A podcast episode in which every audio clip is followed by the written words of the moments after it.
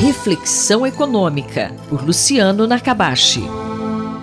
Professor Luciano Nakabashi, o que é esse conceito de agentes que reagem a incentivos? Então, quando a gente pensa nesse conceito de que os indivíduos reagem a incentivos, isso quer dizer que a gente, os agentes econômicos, né, que a gente fala, são as famílias, empresas, governo, é, eles estão em um ambiente que é regulado por regras. E essas regras são as leis, as regras que existem nas diferentes instituições que a gente interage, e a cultura, que valoriza algumas coisas, certos comportamentos em detrimento de outros. Então todo esse conjunto acaba influenciando bastante como as pessoas acabam agindo, como elas se comportam. Isso é muito importante porque muitas vezes, por mais básico que seja, as pessoas não percebem isso ou não levam em conta. Até na formulação de regras, na de, formulação de novas leis. E que quando você muda uma lei, isso vai mudar o comportamento das pessoas. E se for mal desenhada, essa nova lei, pode piorar uma situação. Né? Porque muitas vezes você quer aproveitar uma relação que existe entre duas variáveis, mas você se esquece que quando você muda alguma coisa, a relação vai mudar também. Professor Nakabashi, por que, que isso é importante para explicar o nível de desenvolvimento econômico e social, hein?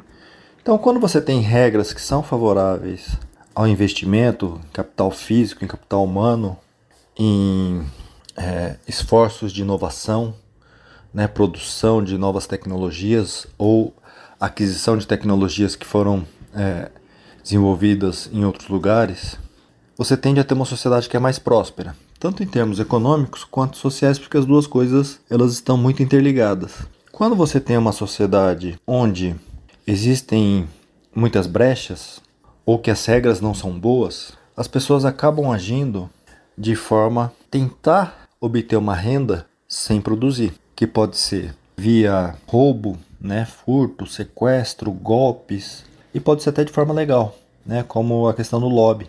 São empresas influenciando o governo para obter favores. Isso não gera valor. Eles estão alocando recursos em atividades que não vai aumentar a produção de bens e serviços numa economia. Eles vão só tentar obter uma renda que está sendo gerada, algum produto que está sendo gerado em outro lugar, sem produzir. A gente está colocando recursos que poderiam ser produtivos em atividades não produtivas, o que acaba até desestimulando quem produz, porque eles produzem e acabam perdendo parte da produção por essas atividades que não estão gerando valor, mas que estão, eles conseguem renda a partir de uma de alguma atividade lícita ou ilícita, né, de transferência de, de renda de, que outras pessoas, outros agentes estão produzindo.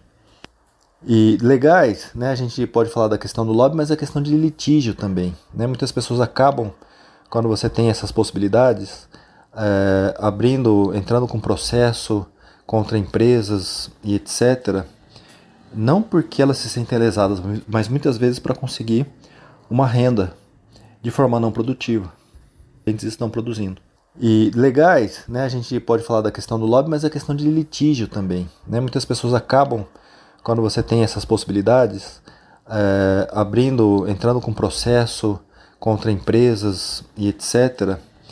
Não porque elas se sentem lesadas, mas muitas vezes para conseguir uma renda de forma não produtiva. E as instituições, elas não são só as regras, né, se elas são boas ou se elas são ruins, mas de todo o arcabouço institucional que é, faz com que essas regras de fato sejam críveis. Né, todo um sistema judiciário, um sistema policial, investigativo, penitenciário. Então, pensar nessas regras, nesse conjunto de regras e todo o aparato que façam com que elas sejam válidas é fundamental para tentar é, estimular o crescimento e desenvolvimento econômico e social de um país. Eu sou Sandra Capomatti, você ouviu professor Luciano Nakabashi. Reflexão Econômica, por Luciano Nakabashi.